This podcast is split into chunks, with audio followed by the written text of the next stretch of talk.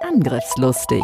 IT-Sicherheit für dein Unternehmen. Der Security Podcast der Go Security. Vertrau nicht blind deinem Antivirenprogramm. Und das erleben wir ja tatsächlich noch. Mit Andreas Wiesler und Sandro Müller. Passwörter. Wenn ihr nicht gerade irgendeine ähm, Raketenabschussrampe schützen müsst. Was ist da dran, Andreas? Tut mir schrecklich leid, heute müsst ihr wirklich zwölf oder vielleicht sogar noch mehr Zeichen haben. Datensicherung ist die Lebensversicherung eines Unternehmens. Wir haben noch so viele Themen. Sandro und Andreas sind die IT-Sicherheitsexperten in der Schweiz. Mit ihrer Firma Go Security sind sie die Firewall für zig Unternehmen, seit über 20 Jahren schon. Bereit für ein neues Update? Mein Name ist Sandro Müller. Schön, dass ihr heute wieder dabei seid bei Angriffslustig. Jedes Kind träumt doch eigentlich davon, berühmt zu sein. Als Kind ist es doch wunderbar, wenn man mal in der Zeitung kommt, wenn man es schafft, ins lokale Fernsehen sogar. Dann ist die Mama stolz, der Papa stolz, Onkel und Tante, alle sind stolz. Das wird dann aus der Zeitung ausgeschnitten, eingerahmt. Was für ein wunderschöner Traum wir als Kinder haben. Nur dieser Traum, der wird dann zum Albtraum, wenn man später mal verantwortlich ist, beispielsweise für die Informationssicherheit oder für den Datenschutz in einer Firma. Da macht es keinen Spaß mehr plötzlich in der Zeitung zu kommen und in der Öffentlichkeit zu sein. Und es ist ja so, dass nur sehr wenige Vorfälle auch an die Öffentlichkeit gelangen und ähm, obwohl manchmal denkt man, das sind schon ganz schön viele, aber das ist tatsächlich nur die Spitze des Eisbergs und noch viel seltener ist es, dass jemand den Mut hat und wirklich auch darüber spricht, was passiert ist, etwas tiefer geht als nur das, was man lesen kann in den Medien. Und umso mehr freut es mich, dass heute ein Gast sich die Zeit genommen hat, über etwas zu sprechen, das tatsächlich als Vorfall passiert ist. Er kennt Theorie, er kennt aber auch die Praxis, wenn es um Informationssicherheit und Datenschutz geht. Er ist Chief Operation Officer bei einem größeren Schweizer KMU und ich freue mich wirklich sehr, dass du da bist. Herzlich willkommen, Stefan Schmid. Vielen herzlichen Dank für deine Worte. Ich freue mich ebenfalls sehr, dass ich heute hier sein darf und über dieses neue Medium meine Erlebnisse, ob gut oder schlecht, äh, für ein größeres Publikum darzulegen. Danke, Stefan. Wenn ich das richtig äh, recherchiert habe, dann hast du ja Elektrotechnik ursprünglich mal studiert an der ETH in Zürich und du hast auch einen Executive MBA, also so von der Ausbildung kann ich da nicht ganz mithalten. Ist ja aber, auf das wollte ich nicht hinaus, sondern ist ja was vielleicht teilweise Verwandtes, aber nicht direkt äh, IT, IT-Sicherheit und Datenschutz. Wie bist du eigentlich oder wann bist du das erste Mal so in Berührung gekommen mit Informationssicherheit?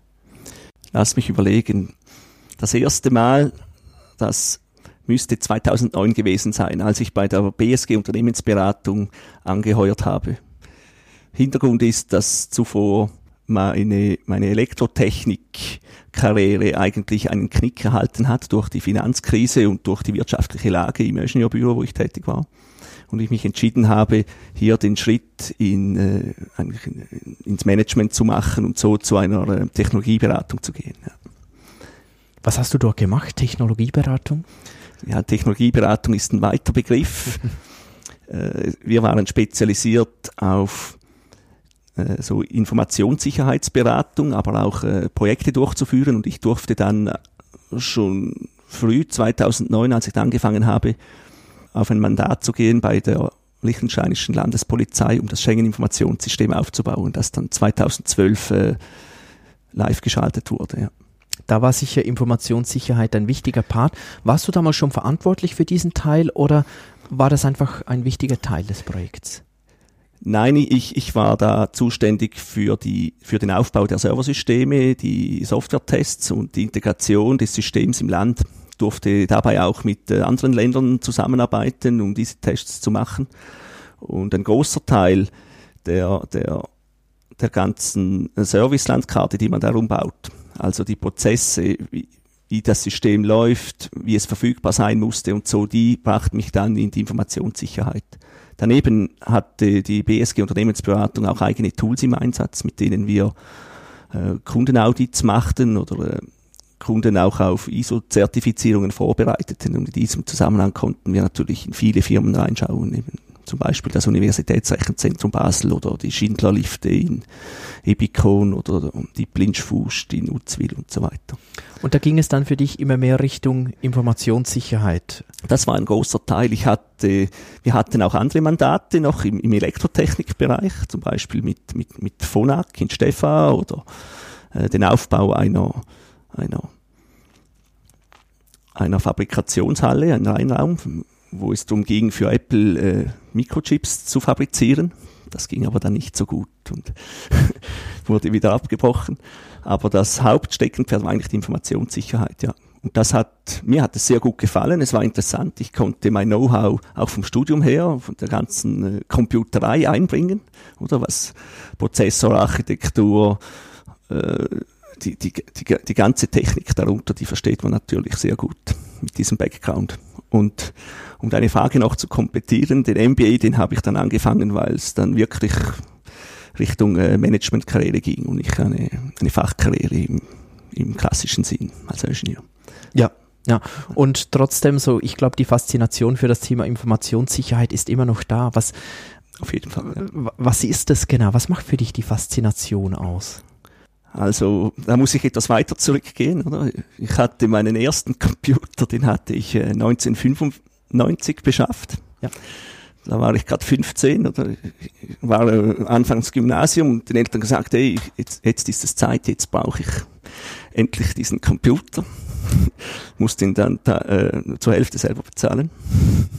Das war damals wahrscheinlich war sehr, teuer. sehr viel Geld. Ja, Ja. Das, das war Autoprüfung oder Computer, so in dem Stil. Okay, und du hast dich für den Computer entschieden. Ja, ja. Ja, da haben dich sicher auch viele für verrückt erklärt, oder?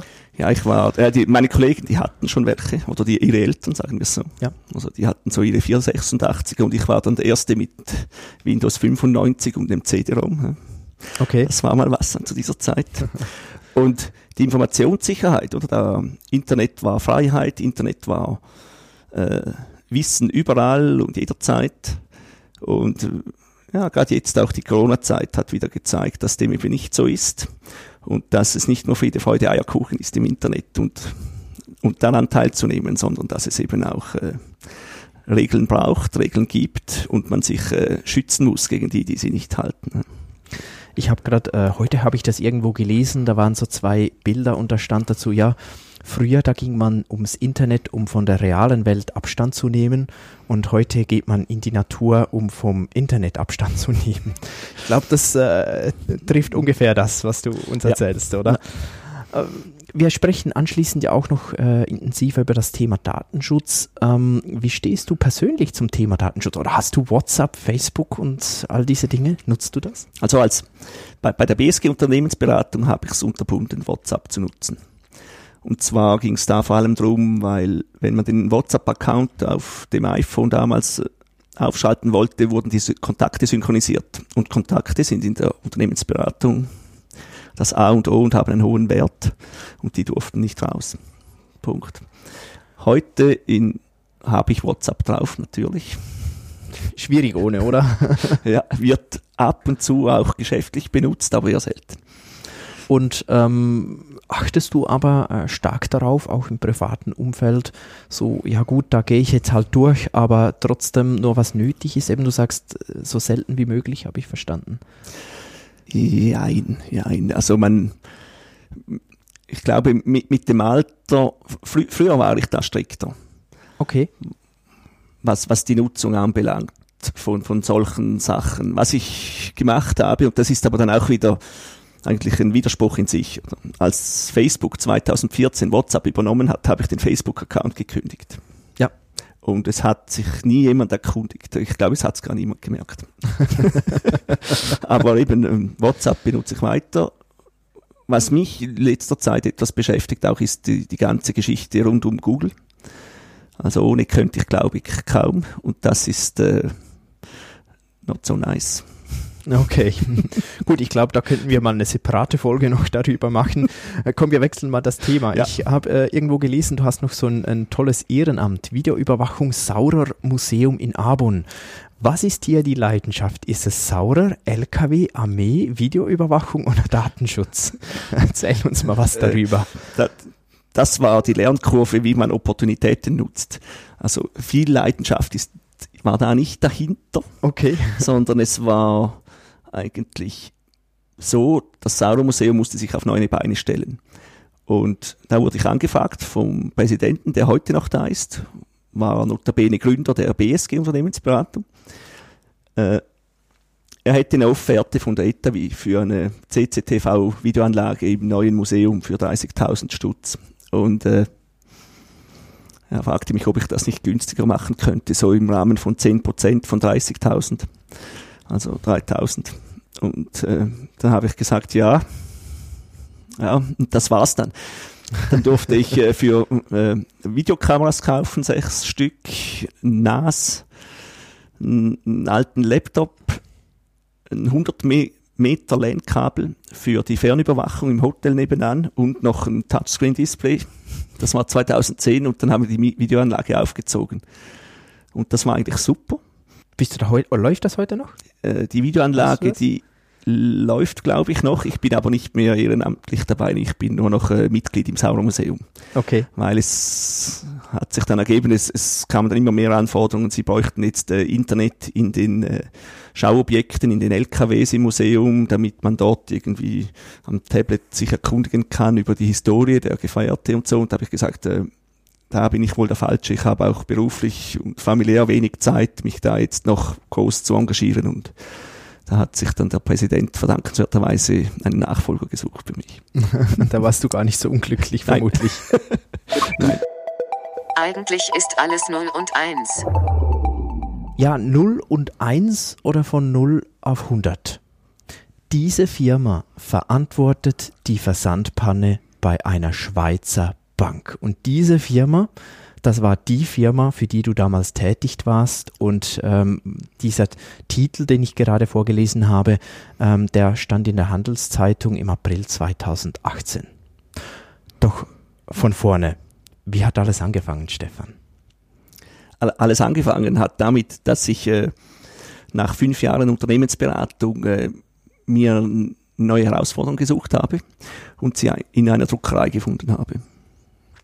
Diese Druckerei ist spezialisiert auf das Drucken von Kontobelegen für Banken, für, ist spezialisiert auf das Drucken von Versicherungspolissen, für Versicherungen. Und wenn man das verallgemeinert, einfach für sehr sensitive Daten. Und für diese Daten gibt es viele Regulative. Und äh, ich durfte dann 2014 in der Probezeit in den ersten drei Monaten die ISO 27000 Zertifizierung machen. In der Probezeit? In der, ja, das war, das äh, Start war Juli, 1. Juli 14 und ISO-Zertifizierung war Mitte September. Das ist mein Start. Unbestanden? Ja, knapp. knapp bestanden. Ja, ich meine, das ist ja. Also ich hatte, ich hatte, glaube noch einen Major drin. Ich musste nämlich in zwei Wochen noch äh, Awareness-Schulungsnachweise nachliefern. Ja. Okay, also einer der sportlichsten äh, Pläne, den ich ja. je gehört habe. Ja. Also knapp finde ich schon recht, recht gut. Also es, es, gibt auch, es gilt auch zu sagen, es war ja nicht alles vom Scratch. Also die physische Sicherheit und all das äh, Produktionsverfahren waren eigentlich schon da. Was fehlte, waren vor allem äh, das ganze äh, kontinuierliche Verbesserungsprozess, Riskmanagement und all das rumherum und äh, viel Dokumentation war war noch nicht vorhanden. Okay, da hast du dich dann reingekniegt. Wie ging es dann äh, weiter in dieser Geschichte? Das ist immer ja, also weiter ging es eigentlich damit, dass Jahr für Jahr die, die Compliance-Anforderungen an solche Verarbeitungen zugenommen haben. Also das ist eigentlich, äh, da, da fingen ja dann gleich die, die Weißgeldstrategien an, die aus den aus der, wieder aus der Finanzkrise und, und, und, anderen Dingen, die da aufgepoppt sind in den Jahren zuvor, eigentlich äh, vor der Umsetzung standen. Also da kamen dann diese, diese FINMA-Rundschreiben raus, die für die Banken eigentlich wie Gesetze eigentlich gehandhabt werden. Und wie es halt so ist, haben dann die Banken uns als Business Process Outsourcer für den Druck und Versand ihrer Dokumente eigentlich diese, diese Auflagen auch aufgebürdet das konnten sie auch vertraglich und es war dann an mir, diese äh, in der Firma umzusetzen und nachzuweisen, um eigentlich die, die Anforderungen unserer Kunden zu erfüllen. Und so ging das Jahr für Jahr. Also man hat dann aufgestockt, man hat äh, eben diese, man hat diese ISO, ISO 27000 Aufrechterhaltungsaudits gemacht, man hat äh, Pentests gemacht, man hat äh, die die ISAE Typ 2 Testierung gemacht, wo man nicht nur die Prozesse und das interne Kontrollsystem äh, dokumentieren muss, sondern man muss auch seine Wirksamkeit nachweisen. Und das Jahr für Jahr, nicht nur zu einem Kunden, sondern bei uns ist es immer so, wenn, wenn dann so ein Bericht irgendwo ein, ein, eine kritische Abweichung oder etwas beinhaltet, oder dann verteilt sich diese Abweichung sofort auf alle unsere Kunden. Also das sind dann äh, diverse Banken und Versicherungen und dann muss man allen Rede und Antwort stehen. Und so ist das gegangen und wie es halt so ist, muss ich jetzt noch einen Schwenker machen zur, zu dem, was wir eigentlich tun, nämlich drucken und verpacken. Wir sind äh, keine Informatikfirma, wir sind ein Industriebetrieb. Wir produzieren Kuvert mit Bankbelegen drin. Und die, die Kritikalität in dieser Tätigkeit besteht eigentlich darin, dass wir, äh, sobald etwas schief geht bei diesem Verpackungsprozess oder auch beim Drucken, je nachdem, und das hatten wir jetzt gerade wieder, wenn, wenn da etwas schief geht und zum Beispiel vorne der Sandro Müller sein Kontobeleg drauf ist und auf dem zweiten Blatt der von mir, dann kann der Sandro Müller äh, Bankgesetzverletzung, Datenschutz, Dat Datenschutzgesetzverletzung attestieren und Anzeige erstatten. Und dann läuft das gemäß diesen FINMA-Rundschreiben und den Gesetzen kann nicht die Firma äh, belangt werden, sondern nur Personen. Das heißt, die Staatsanwaltschaften kommen dann und fragen uns Management nach, wer war das? Und genauso etwas in diese Richtung Genau. ist passiert. Genau. Wann hast du das erste Mal davon erfahren? Wo warst du da? Also jetzt bei diesem Vorfall war es so, es, es hat auch früher schon Vorfälle gegeben, wo wir äh, solche Bankgesetzverletzungen gemacht haben. Glücklicherweise oder Unglück im Unglück war es so, dass damals äh, waren die bei uns eingesetzten Maschinen und weltweit eingesetzten Maschinen eines renommierten Herstellers hatten äh, Firmwarefehler drin, was zu Fehlverpackungen geführt hatte. Und als wir haben das dann bei uns rausgefunden, bei einem kleinen Nachdruck, also da waren wir gerade für die für eine für eine äh, renommierte Privatbank am Verpacken am Abend. Also müssen Sie sich vorstellen, da kommen die Daten kommen um halb sechs rein, werden gedruckt, werden verpackt. Beim Verpacken geht vielleicht noch ein Kuvert kaputt oder haben einen Papierstau irgendwo und dann gibt's einen sogenannten Reprint, Nachdruck für die, die noch nicht verpackt sind. Und da hatten wir fünf Kuvert im Nachdruck. Das Zeug musste um Viertel nach sechs auf die Post. Und der, der Maschinenführer hat gesehen, ja, da kommen jetzt noch fünf Kuvert. Und hinten auf dem Band von der Maschine waren nur drei.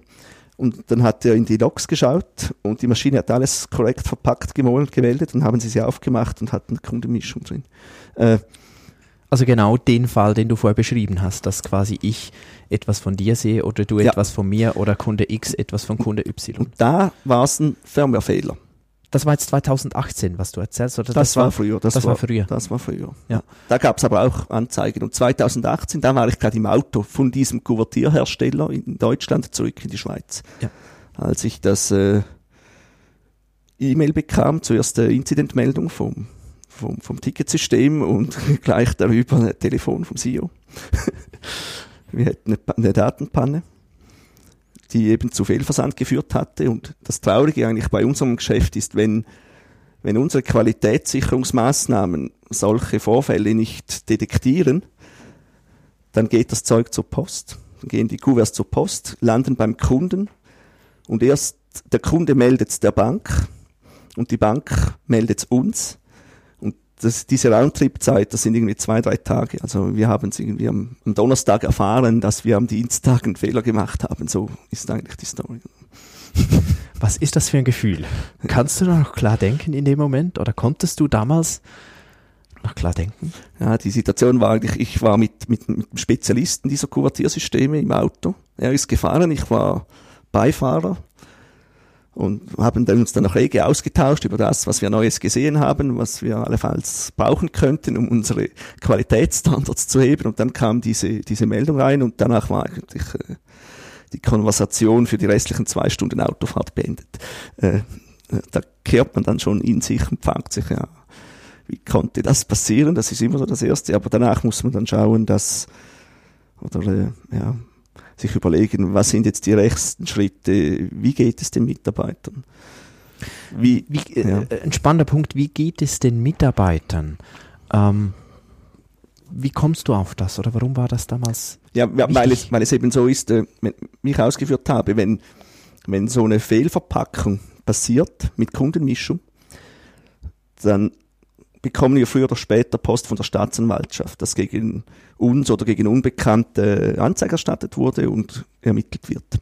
Und wie du vorher gesagt hast, auf Personen und ja. das waren dann Mitarbeiter von dir. Ja, genau. Beim, beim ersten Mal, da war es dann, da war es nicht mal ein Mitarbeiter von uns, da war, das war ein, ein Techniker vom Kuvertierhersteller, der uns da gerade geholfen hatte. Das können wir dann aus den Maschinenlogs nachvollziehen. Aber der springende Punkt ist dann immer, die Mitarbeiter so zu schützen, dass sie eigentlich nicht verurteilt werden, weil wir müssen ja auch jährlich äh, Screenings ablegen, einen sauberen Leumund haben und wenn da bei einem drinsteht, eben er hätte äh, fahrlässigerweise äh, Daten manipuliert, dann äh, können wir den nicht halten. Oder? Wie ist denn das ungefähr abgelaufen? Also du, du warst im Auto, hast das erfahren, das mhm. war nicht am nächsten Tag dann erledigt. Das war, glaube ich, ein, ein Leidensweg fast schon. Ja, ja, also, also zuerst ist es so, der, der CEO hat dann gesagt, ja, eben, sie schauen sich jetzt sofort die, die Druckdaten an, äh, um, um das Schadensausmaß zu beziffern. Weil äh, bei uns gehen äh, teilweise 300.000, 400.000 Kuvert pro Tag aus. In, in, den Spitzenzeiten, so an einem normalen Tag sind es nicht gar so viele, da sind es weniger, aber äh, man muss wissen, wie, wie viele Kunden haben Post bekommen mit Informationen anderer Kunden. Das ist eigentlich die, die Variable ja, wie viele sind das, die, die diese Kuverts erhalten haben. Und die zweite Frage ist, wie viele sind betroffen? Also von wie vielen Kunden sind denn jetzt Daten in diesen Kuverts? Das ist aber eine andere Zahl. Und das mussten wir erheben.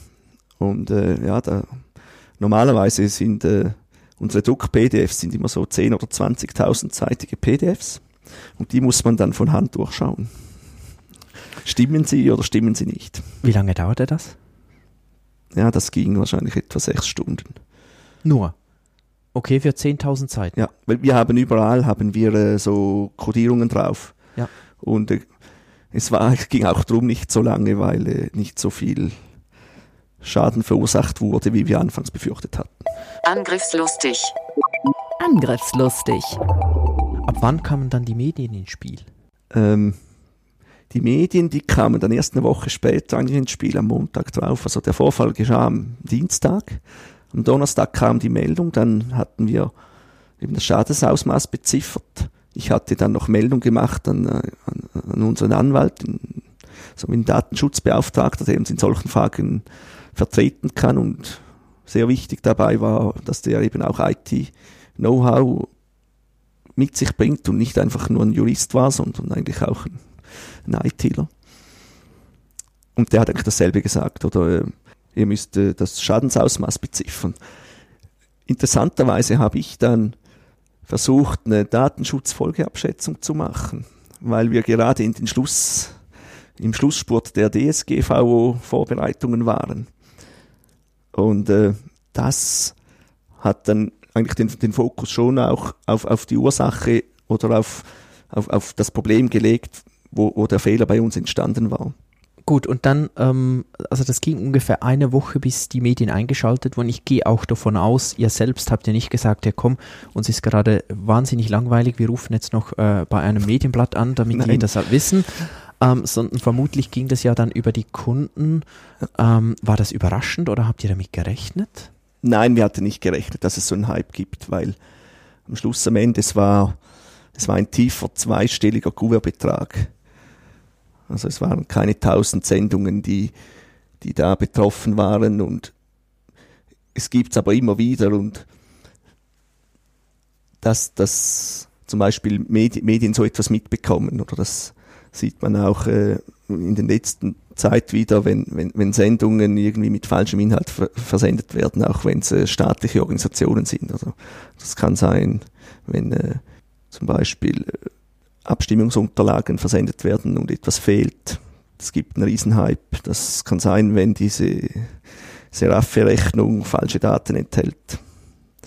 Und so ist es halt auch, wenn falsche Kontoauszüge oder, oder in unserem Fall war es so, eben wir hatten kreuz und quer versendet. Also hochformatiges war Querformat drin, querformatiges hochformatig.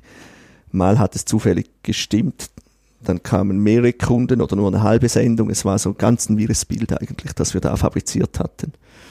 Ich stelle mir vor, so nach und, oder ja. Ja, und, und der Medienhype ging, ging eigentlich dann los, als eben äh, rauskam, dass der Fehlversand passierte und die Medien dann an, anfingen zu recherchieren.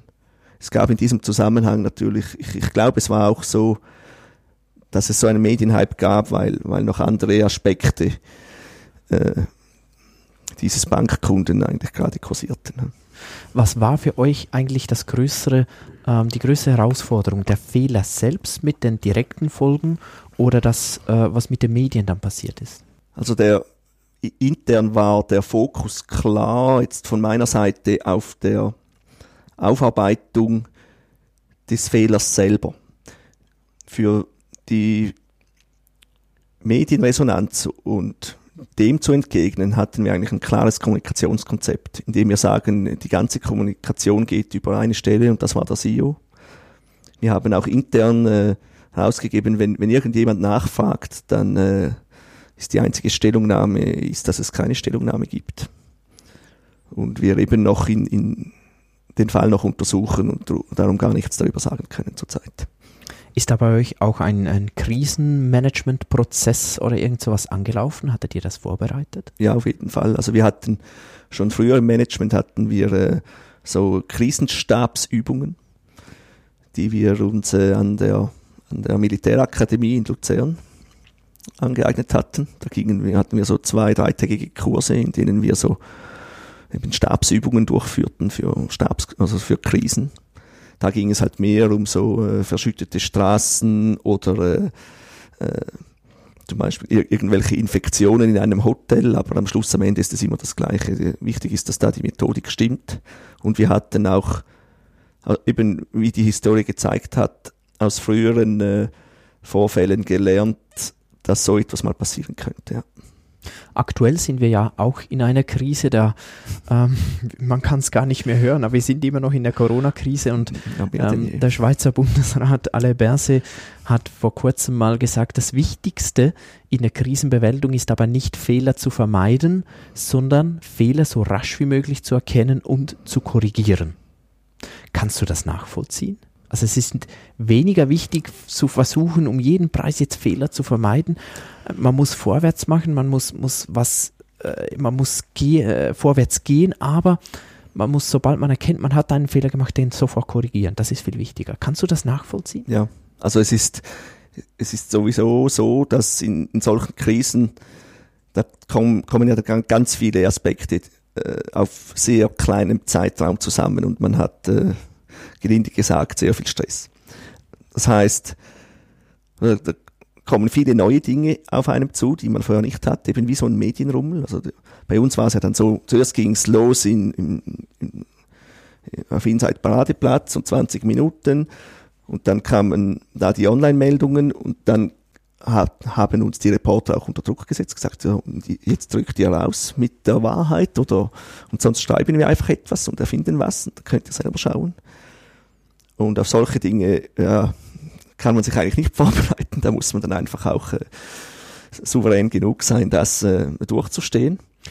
Auf der anderen Seite gibt es dann eben äh, viele andere Dinge. Oder da kommt dann der Kunde wird plötzlich eigentlich wie, wie äh, also darf man jetzt nicht wörtlich nehmen, aber es, es gibt ein, so ein gewisses Feindbild. Man muss sich wie, wie schützen, weil Risiken entstehen zu einem Bestand von denen man vorher nie dran gedacht hat, dass, dass man so, dass man eigentlich sein, sein Riskmanagement äh, auf die Kunden auslegen muss. Also je nachdem, wie der Kunde reagiert oder was jetzt da noch kommt, kann es so oder so rauskommen und auf das muss man sich dann in kürzester Zeit vorbereiten. Und jetzt in dem Fall waren es eben dann eben so viele juristische Fragen und Fristen für Berichte, für alles Mögliche und darin sind dann die Fettnäpfchen eigentlich unbekannt. Und das ist ganz schwierig. Und dann heißt es einfach, entscheiden und zwar rasch, weil äh, äh, keine Entscheidung oder eine späte Entscheidung ist auch eine Entscheidung.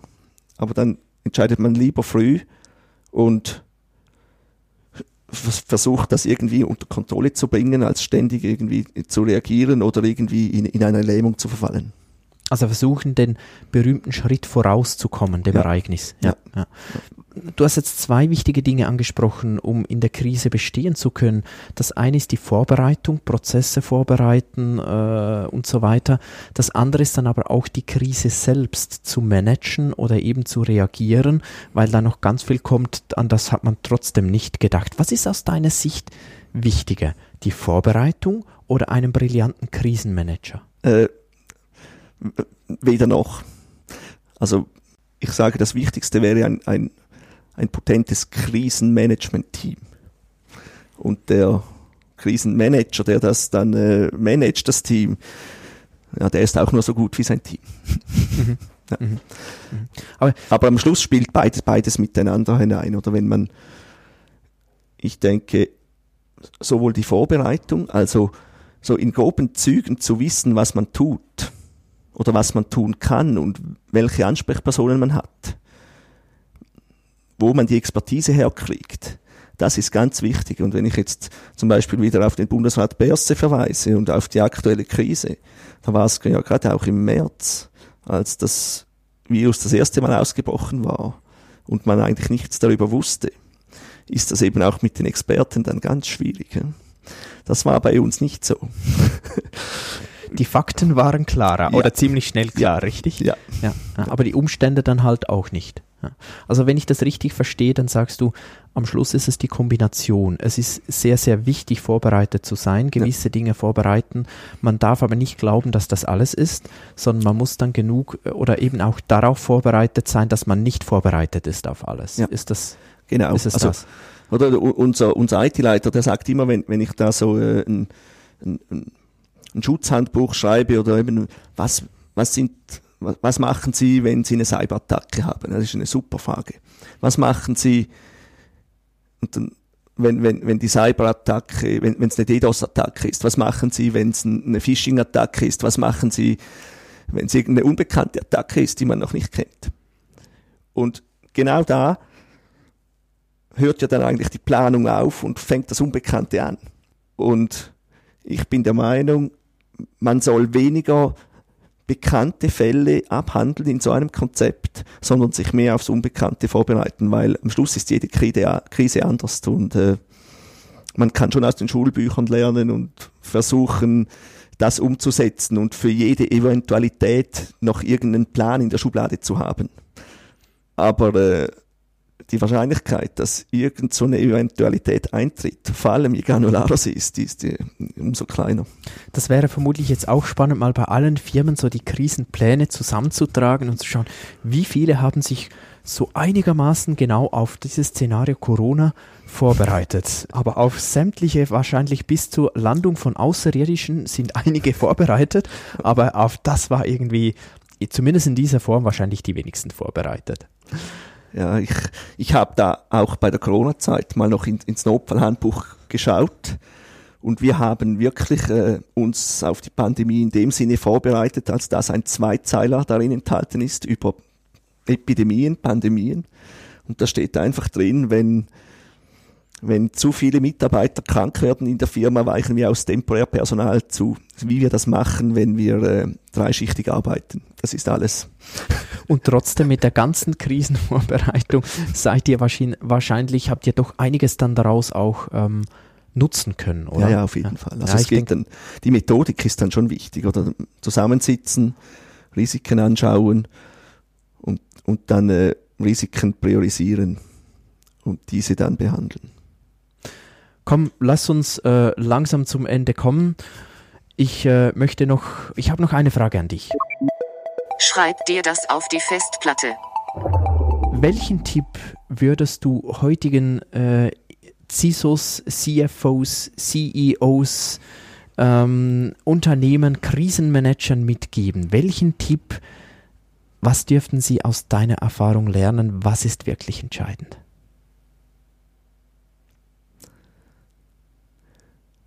Ruhe bewahren, einen Schritt zurücktreten, Kaffee trinken, das sind viele Tipps, und, Das ist schon okay. und sich überlegen, was muss als erstes gemacht werden. Ich glaube, das können wir doch so als äh, Schlusswort stehen lassen. Stefan, ganz herzlichen Dank für deine Zeit, ganz herzlichen Dank für deine Offenheit, dass du so offen darüber gesprochen hast. Ich bin überzeugt, dass äh, unsere Hörer ähm, das zu schätzen wissen und äh, hoffentlich auch wieder viel, viel gelernt haben. Ich habe wieder viel gelernt, mir hat es riesig Spaß gemacht. Ganz herzlichen Dank warst du da, Stefan. Danke vielmals, Sandro.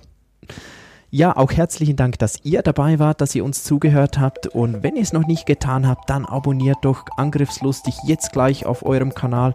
Hört wieder rein, empfiehlt es weiter, gebt uns fünf Sterne wir, oder sagt uns auch, was wir besser machen können, was für Themen ihr noch euch wünscht. Vielen Dank, bis zum nächsten Mal. Tschüss. Angriffslustig. IT-Sicherheit für dein Unternehmen. Der Security Podcast der Go Security. Wie schütze ich mich vor Cyberkriminellen? Welche Passwörter sind sicher? Und was kann passieren, wenn ich gehackt werde? Bleib dran, abonniere jetzt den Podcast. Mehr Antworten gibt es in den nächsten Folgen mit Andreas Wiesler und Sandro Müller. Weitere Updates und Tipps auf gosecurity.ch.